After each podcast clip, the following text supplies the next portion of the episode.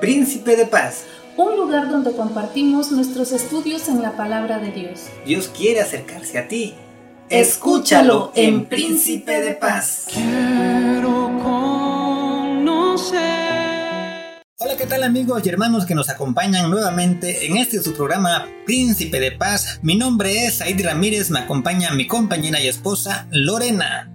Hola amigos, hola hermanos, buenas tardes. Qué gusto estar nuevamente con ustedes para ver qué nos quiere decir hoy Dios mediante su palabra. Amigos, hoy estaremos adentrándonos en el estudio del libro de Lucas. Compartiremos estudios al respecto sobre eh, Lucas y los mensajes que nos dice acerca de quién es este. Recuerden que estamos en los estudios, continuamos con estos estudios acerca de quién es este, a quién nos referimos, con quién es este. Hermanos, amigos, les invito a que iniciemos como lo hacemos de manera continua y de manera puntual, eh, que le dediquemos un tiempo a Dios nuestro Señor por medio de la oración, porque es así como pedimos a Él la dirección correcta de este estudio. Amigo, hermano, te invito a que cierres tus ojos, inclines tu rostro y le dediques un tiempo a Dios, nuestro Señor, mediante la oración. Oremos, amigos, oremos, hermanos. Bendito Padre Celestial, que moras en la tierra, en el cielo, en todo lugar, Padre, gracias te doy por permitirme una vez más eh, compartir estos estudios con mis amigos, con mis con los hermanos que están escuchándonos. Gracias Padre porque me acompaña una vez más mi compañera y esposa y está conmigo en este proyecto de vida, este proyecto de familia Padre. Gracias por, por darnos esa oportunidad y esa bendición de poder ser una herramienta eh, que pueda compartir y hacer llegar tu palabra a más personas a través de estos medios digitales, Padre. Gracias, gracias por esta oportunidad y te pido así también me des la dirección correcta de poder llevar a cabo este, este hermoso programa, Padre. Te pido también que abras mi mente y mi entendimiento para poder discernir el mensaje, las palabras que nos das a través de tu palabra, que es palabra, palabra de vida eterna, Padre. Te pido también por mis amigos, mis hermanos eh, que nos escuchan, que sea para ellos de bendición y este programa sea de honra y gloria a tu nombre. Porque te lo pido y te lo ruego, Padre, en el bendito y hermoso nombre de tu Hijo amado, Cristo Jesús. Amén. Amigos, estamos iniciando, sean todos bienvenidos a este programa. Eh, cedo el micrófono a mi compañera y esposa para que nos comparta la introducción a este hermoso estudio de quién es este. En el Evangelio de Lucas existen 21 títulos o referencias acerca de la persona de Jesús, unos que honran y otros que lo deshonran. El Evangelio de Lucas sigue medianamente los mismos parámetros que Mateo y Marcos con respecto al título Señor. Pero con respecto al título de Maestro, cuando Mateo manifiesta que tiene una connotación muy negativa y Marcos asevera que no es tan así. En el caso de Lucas, el evangelista distingue maestro con dos títulos diferentes en el idioma griego, epistates y didáscalos. Aunque se tratan de sinónimos, epistates viene a ser un título más honroso que didáscalos, sobre todo si se tiene en cuenta que didáscalos estaba relacionado a fariseos, los escribas y los maestros de la ley, mientras que epistates es una referencia que tan solo estaba dirigida a Jesús. La gran distinción entre un título y otro es que Epistates, exceptuando el caso de los diez leprosos, lo pronuncian los propios discípulos de Jesús para referirse al Señor con honra. Y casi siempre le prosigue una obra sobrenatural del Espíritu Santo. Mientras que Didáscalos es mencionado en su mayoría por los fariseos, los saduceos y maestros de la ley y exceptuando la expulsión del demonio. En, eh, en Lucas 9:38. Amigos, hermanos, vamos a, leer esta cita de Lucas 9:38. Vamos a ver qué nos dice al respecto la palabra de Dios en Lucas 9, 38. Dice así amigos, dice así hermano. Y he aquí, un hombre de la multitud clamó diciendo, Maestro, te ruego que veas a mi hijo, pues es el único que tengo. Amén, hermanos. Aquí en esta parte podemos ver eh, la manera en la que se dirige a Jesús como maestro. Una distinción eh, que, que se le daba solamente a las personas que se les tenía un respeto. Pero vamos a ver más adelante las diferentes connotaciones y los diferentes eh, modos en los que, en los que era dirigido, eh, las personas se dirigían a Jesús, algunas con mayor respeto, algunas con mayor reverencia que otras, esto respecto a los significados de, de las diferentes palabras o sinónimos con los que se dirigían a él.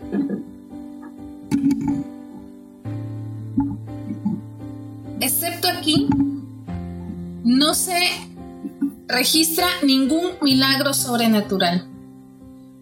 En el Evangelio de Lucas, Jesús fue honrado como el Hijo del Altísimo, el Hijo de Dios, el Señor, el Hijo primogénito, el Salvador, el Cristo, el Brefos, el Paidión, el Nazareno, el Epístates, el Didáscalos, el Hijo de David, el Rey. Declara tú también, honra a Jesús, reconócelo como tu epistates, el maestro de los maestros, y verás cómo fluye la obra del Espíritu Santo en tu vida. Así es, muchas gracias Lore por compartir esta, esta parte, esta introducción a este hermoso tema el que conlleva el estudio del día de hoy. Amigos, hermanos, como pudimos ver, en el Evangelio de Lucas sigue, mediante, sigue medianamente los mismos parámetros que Marcos, que Mateo y Marcos con respecto al título Señor, pero con respecto al título de Maestro, cuando Mateo manifiesta que tiene una connotación muy negativa y Marcos asevera que no es tan así. En el caso de Lucas, el evangelista distingue maestro con dos títulos diferentes en el idioma griego, epistates y didáscalos. Bueno, estas dos palabras, amigos y hermanos, habían eh, diferencias, o así que garrafales diferencias grandes.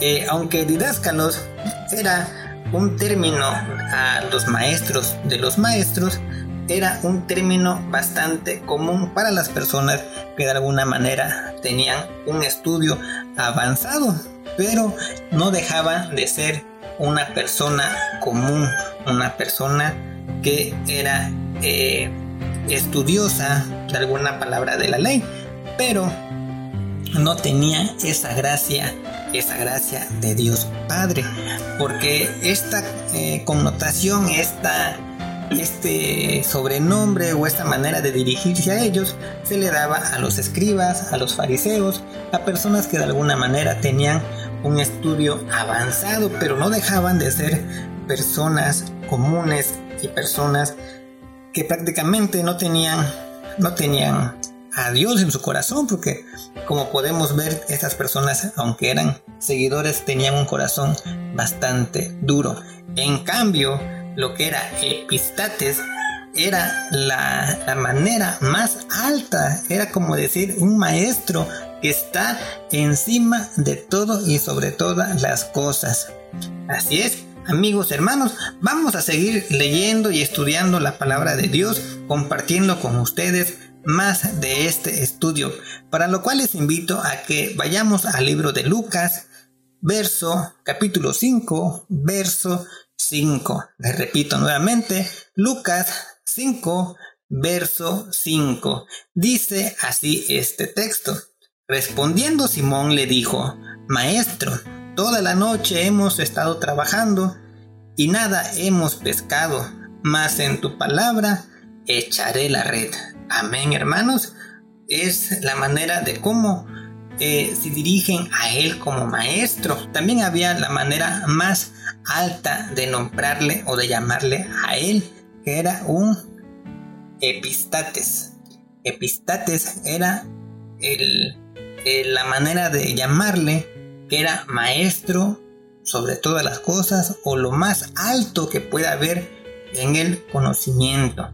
Era algo que estaba encima de todo y sobre todo. Vamos ahora a leer el libro de Lucas, capítulo 8, verso 24. Y vinieron a él y le despertaron diciendo, Maestro, Maestro, que perecemos. Despertando él, le reprendió al viento y a las olas, y cesaron y se hizo bonanza. Amén, hermano. Era también una manera de cómo le llamaban y le reconocían la grandeza que él tenía ante esa situación perturbadora en la que estaban pasando. Y, le, le, llamaron con, ese, con esa reverencia, con esa distinción. Y él despertando reprendió al viento y las olas y cesaron y se hizo bonanza. Con eso, con esas acciones era más que suficiente para dar a conocer la grandeza de su nombre, la grandeza de su presencia. Recuerden que Él fue el que hizo tantos y tantos, tantos milagros gracias a la gracia de su poder. Cosa que otros maestros como los fariseos, los escribas, jamás pudieron hacer porque no eran gente que tenía la capacidad de hacer milagros. Eran personas comunes y corrientes que la única diferencia sobre la multitud o el pueblo en general era que estudiaban de alguna manera la ley. Amén, hermanos. Les invito a leer ahora. Vamos a leer, seguimos con Lucas, Lucas 8:45. Lucas capítulo 8, verso 45. Dice así. Entonces Jesús dijo, ¿quién es el que me ha tocado? Y negando todos, dijo Pedro y los que con él estaban, Maestro, la multitud te aprieta y oprime y dices, ¿quién es el que te ha tocado? Eh, aquí podemos ver la manera en la que Pedro no, no comprendía aún la grandeza que nuestro Señor Jesucristo tenía al hecho de poder conocerle quién la había tocado. Vamos a leer un poquito más de este, de este texto a saber quién era, porque amigos hermanos, esto habla sobre la hija de Jairo y la mujer que tocó el manto de Jesús. Vamos a leer, a rápidamente esta parte de este capítulo. Dice así, cuando volvió Jesús, le recibió la multitud con gozo porque todos le esperaban entonces vino un varón llamado Jairo, que era principal de la sinagoga, y postrándose a los pies de Jesús, le rogaba que entrase en su casa, porque tenía una hija única, como de 12 años, que estaba muriendo. Y mientras iba la multitud le oprimía, pero una mujer que parecía de flujo de sangre desde hacía 12 años y que había gastado en médicos todo cuanto tenía, y por ninguno había podido ser curada, se le acercó por detrás y le tocó el borde de su manto. Al instante se detuvo el flujo de su sangre. Entonces Jesús dijo, ¿quién es el que me ha tocado? Y negando todos, dijo Pedro, y los que con él estaban, Maestro, la multitud te aprieta y te oprime, y dices, ¿quién es el que te ha tocado? Pero Jesús dijo, alguien me ha tocado porque yo he conocido que ha salido el poder de mí. Entonces cuando la mujer vio que no había quedado oculta, vino temblando y postrándose a sus pies, le declaró delante de todo el pueblo por qué causa la había tocado y como al instante había sido sanada. Y él le dijo, hija, tu fe te ha salvado, ve en paz. Amén, hermanos. Eso habla de la grandeza del maestro, que como él fue capaz de sentir esa, ese, ese poder, esa fuerza que salió de él gracias a la fe de esta mujer que tenía en él. Esa energía él la percibió al instante. La fe que esta mujer tenía y gracias a ello fue fue sanada. dijo Jesús, hija, tu fe te ha salvado, ve en paz. Vemos ahí como, aunque le reconocían como maestro, las mismas personas que le seguían eran incapaces de entender la grandeza que él tenía para muchas cosas que como personas, como gente común, se nos hace difícil entender. Pido a mi compañera que me ayude a leer los siguientes textos. Seguimos estando en el libro de Lucas. Le invito a que nos acompañen y le sigan también en la lectura. Vamos a leer Lucas capítulo 9, versículo 33. Y sucedió que apartándose ellos de él, Pedro dijo a Jesús, Maestro, bueno es para nosotros que estemos aquí y hagamos tres enramadas, una para ti, una para Moisés y una para Elías, no sabiendo lo que decía. Les invito ahora a que me ayuden a leer también, donde eh, también se dirigen a él con esta reverencia, y es también en Lucas 9, 49. Dice así. Entonces respondiendo Juan, dijo, Maestro, hemos visto a uno que echaba fuera demonios en tu nombre y se lo prohibimos porque no sigue con nosotros. Vemos una vez más cómo le reconocían, cómo se dirigían a él como maestro. Eran las diferentes maneras eh, de la que él era diferente a los demás, vaya, porque no era un escriba, no era un fariseo que nada más eh, se daba golpe de pecho, no, él actuaba de corazón, actuaba conforme a la voluntad del Padre y esto hacía que él hiciera tantas y tantas maravillas. Hermanos, ya para cerrar estas lecciones, estas lecturas, vamos a leer por último la cita de Lucas capítulo 17, versículo 13. Lucas 17, verso 13. Dice así, y alzaron la voz diciendo, Jesús, Maestro, ten misericordia de nosotros. Amén. Amigos, el día de hoy hemos visto las diferentes maneras en las que en, diferentes partes de la Biblia las personas, sus seguidores, sus discípulos, le reconocían como tal, como maestro. Y esto, en la introducción que veíamos del devocional, no era un maestro cualquiera, era el maestro que estaba sobre, sobre todas las cosas, el maestro de maestros de los maestros, vaya, él tenía eh, el nivel más alto, hablando de esa jerarquía, hablando de ese, de ese conocimiento, de ese nivel eh, que, no, que no tenía nadie.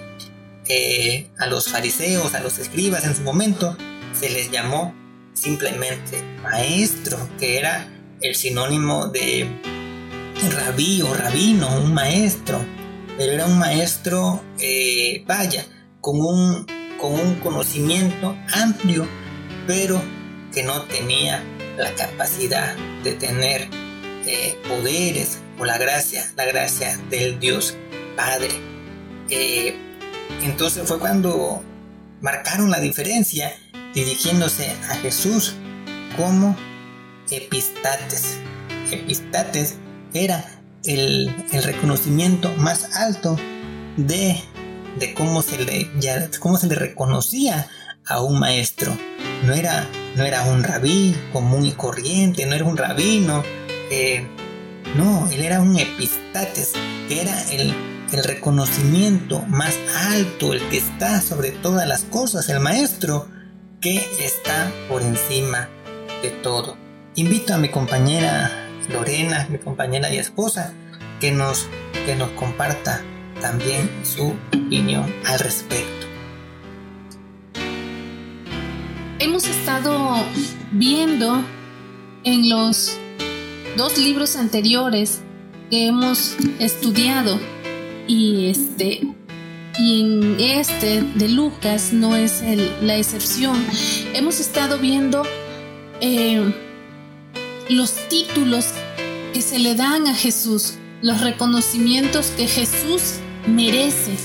En este caso, eh, Lucas no, no, manifiesta que el título de maestro sea algo eh, deshonroso para Jesús, como lo señaló eh, Mateo, que le dio una connotación negativa. ¿En qué sentido? Mateo aseguraba que maestro no era un título que Jesús merecía, porque era eh, no por la palabra en sí, sino por la forma en que los fariseos utilizaron la palabra maestro para referirse a Jesús.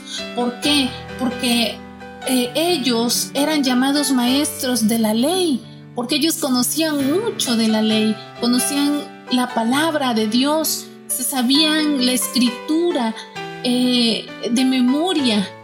¿Cuál era la diferencia? Ellos solo tenían el conocimiento, mas no llevaban a cabo la palabra de Dios, no la hacían viva, no la ejecutaban como a Dios le gusta que hagamos su palabra viva. Por eso es que en el libro de Mateo se le asigna una connotación negativa a la palabra maestro, porque los escribas y los fariseos quisieron devaluar a Jesús a su nivel para llamarle maestro. Nosotros somos maestros, tú eres igual que nosotros. Por eso es que en el libro de, Mateo eh, se, le, se le asigna una connotación negativa. Sin embargo, Marcos asevera que no es así, porque en Marcos ya se le asigna el reconocimiento a Jesús como maestro, sí, pero como un didáscalo, es decir, un maestro de maestros. ¿Qué quiere decir esto? Que, que, que Marcos hace la diferenciación de entre los escribas y fariseos, que eran solo maestros de la ley, aquellos que conocían la ley, que se sabían la ley de memoria. Pero viene Jesús que es el maestro de maestros por encima de ellos. ¿Por qué? Porque Jesús no solo conocía la ley, sino que la hacía viva. Él era la ley viva, la palabra viva de Dios, porque Él vino a mostrarnos, a enseñarnos el camino, a enseñarnos la verdad. Por eso es que aquí, este, eh, Marcos ya no tiene una, connotación tan negativa de la palabra maestro, porque aquí ya se hace el reconocimiento de Jesús, pero no maestro como un fariseo, sino un maestro superior a ellos, que vino a enseñarnos la palabra, pero como es la palabra viva de Dios. Aquí vemos en Lucas que, que le llaman maestro, ¿sí? didáscalo, pero le asignan un, un título que es exclusivo para Jesús, que a nadie más se le ha nombrado así. Epistate. Jesús es el epistate, es decir, ¿qué significa epistate? El que está por encima, el que está sobre todo. Por eso es que Jesús es el nombre sobre todo nombre. Jesús es el que está por encima, es el maestro no tan solo el maestro de maestros, sino aquel que está mucho más allá, sobre todos, sobre todo, el Hijo de Dios. ¿Cómo no va a estar sobre todos si es el, Hijo de Dios? Aquí nos podemos dar cuenta eh, en, en este estudio del día de hoy, ¿por qué es la diferencia de la palabra maestro? ¿Por qué porque eh, Marcos lo señala eh, como algo no tan negativo, pero Mateo sí como algo negativo. Y en Lucas vemos que se le asigna ya un título exclusivo para Jesús, Epistates. Ahora bien, eh, estamos viendo aquí en la palabra, en los textos que leímos nos hace notar que cuando le dicen maestro, posterior a, ser honrado Jesús con su título correcto aquí en el Evangelio de Lucas, posterior a que le dicen maestro, a que lo reconocen como maestro, pero con su título, honrándolo, eh, glorificándolo, Jesús hace un milagro. Sí le dicen maestro, pero con su honra, con el título que él amerita. Entonces Él se manifiesta con el milagro. Por ejemplo, cuando leímos Lucas capítulo 5, versículo 5, respondiendo Simón le dijo, Maestro, toda la noche hemos estado trabajando y nada hemos pescado, mas en tu palabra echaré la red. ¿Y cuál fue la consecuencia? Tuvieron una pesca abundante una pesca abundante. Aquí nos vuelve, nos vuelven a, nos vuelve la palabra a señalar cómo cuando se le honra, se le glorifica a Jesús con su título correspondiente, Él responde, porque aquí cuando leímos Lucas 8, versículo 24, dice, y vinieron a Él y le despertaron diciendo, Maestro, Maestro, que perecemos. Despertando él, reprendió al viento y a las olas, y cesaron, y se hizo bonanza. Nuevamente Jesús aquí responde a la súplica, al clamor de su pueblo, que le honró, que le veneró al reconocerlo como maestro. Hizo cesar el viento y las olas. Aquí nos, nos hace ver Dios en su palabra cómo si nosotros reconocemos a Jesús, a su único Hijo, como nuestro verdadero y único Salvador, Jesús actuará en nuestras vidas. Jesús se va a manifestar en nuestras vidas, así como lo hizo cuando clamaron a Él reconociéndolo como Maestro. Así actuará Él en nuestras vidas si tú lo reconoces como tu único y verdadero Salvador, si tú le das el lugar que le corresponde a Cristo en tu vida. Él va a actuar en tu vida. Él va a obrar en tu vida. Todo aquello cuanto tú clames a Dios en el nombre poderoso de Jesús será cumplido. No desesperes, no desmayes, porque Dios no, quizás no te va a responder en el momento que tú se lo pidas, porque tal vez en ese momento tú no estés preparado para recibir su gloria.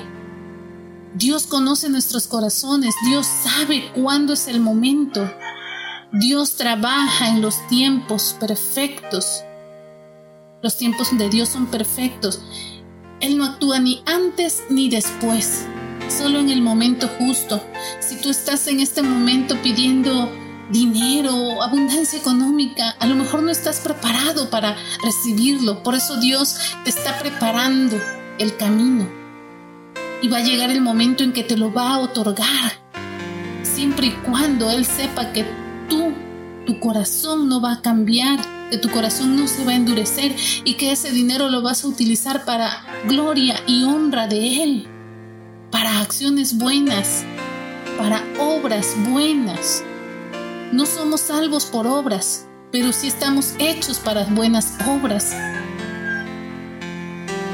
Por eso, hermano, amigo, yo te invito una vez más a que reconozcas quién es Jesús en tu vida, qué lugar tiene Jesús en tu vida. Y Dios hoy nuevamente nos está volviendo a remarcar. Si tú le das el lugar que le corresponde a mi hijo, si tú lo honras y lo veneras, lo glorificas como a Él le corresponde, como Él se lo merece, yo voy a actuar en tu vida y va a ser para bien. Siempre Dios va a actuar para nuestro bien, pero reconoce a su Hijo como tu único y verdadero Salvador. Gracias, gracias Lore por, por, compartir con nosotros esta participación. Amigos, hermanos, hoy vimos las diferentes formas eh, correctas en las que las personas que le seguían a Jesús eh, se dirigían a Él con ese reconocimiento, esa reverencia, ese respeto de maestro. Él como acción consecuente a, este, esta manera de dirigirse a Él, Él respondía con un, con un milagro que denotaba en la calidad, en la grandeza de su nombre, de su presencia, de todo, de todo el poder que Él tiene. Amén, hermanos. Es la manera en la que el maestro contestaba con milagros a los que le seguían, le amaban, le respetaban. Y así igual que en aquellos años, así Jesús, así Dios hoy día responde a esas peticiones del corazón. Cuando le reconocemos, cuando le damos esa reverencia, ese respeto, cuando le dedicamos un tiempo, cuando le damos ofrendas, ofrendas de amor, ofrendas eh, de, diferentes maneras, ofrendamos a Él lo que nace de nuestro corazón. Eh, Dios, a través de su amor infinito, responde grandemente con un milagro, con una, con una grandeza en las vidas de quienes le siguen.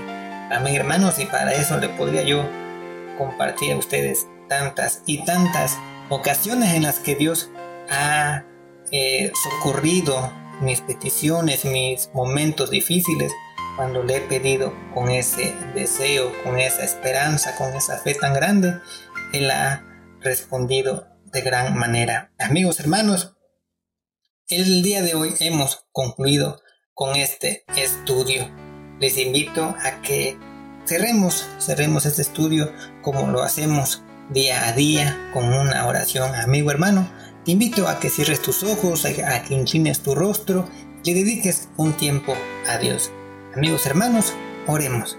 Padre Celestial que moras en la tierra y en todo lugar, Padre, gracias por permitirme a mí y a mi esposa el día de hoy compartir con mis amigos, con mis hermanos, lo que estamos estudiando en casa, lo que estamos leyendo, compartiendo a mis compañeros, amigos, hermanos a través de estos medios digitales, tu palabra que nos da eh, bastantes lecciones, muchas lecciones de vida, lecciones que nos enseñan cómo dirigirnos a ti, que nos enseñan la grandeza de tu nombre, la grandeza de tu presencia, el respeto y el amor que te tenemos que dar, Padre bendito. Gracias, gracias por, por permitirme una vez más estar aquí en los micrófonos y compartir tu palabra, Padre, que es palabra, palabra de vida eterna. Ruego a ti, mi Dios, la oportunidad y la bendición para poder estar con mis amigos y hermanos en el siguiente programa y compartirle a ellos más acerca de tu palabra, Padre. Porque te lo ruego y te lo pido en el bendito nombre de tu Hijo amado Cristo Jesús. Amén.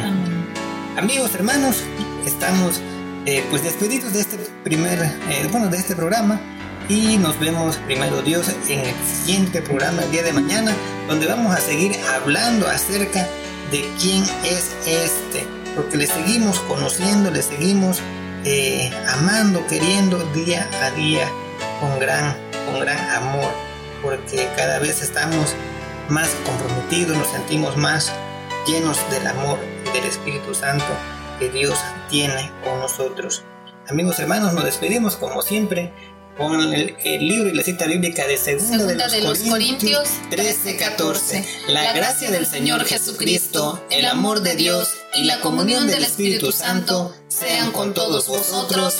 Amén. Dios les bendiga amigos.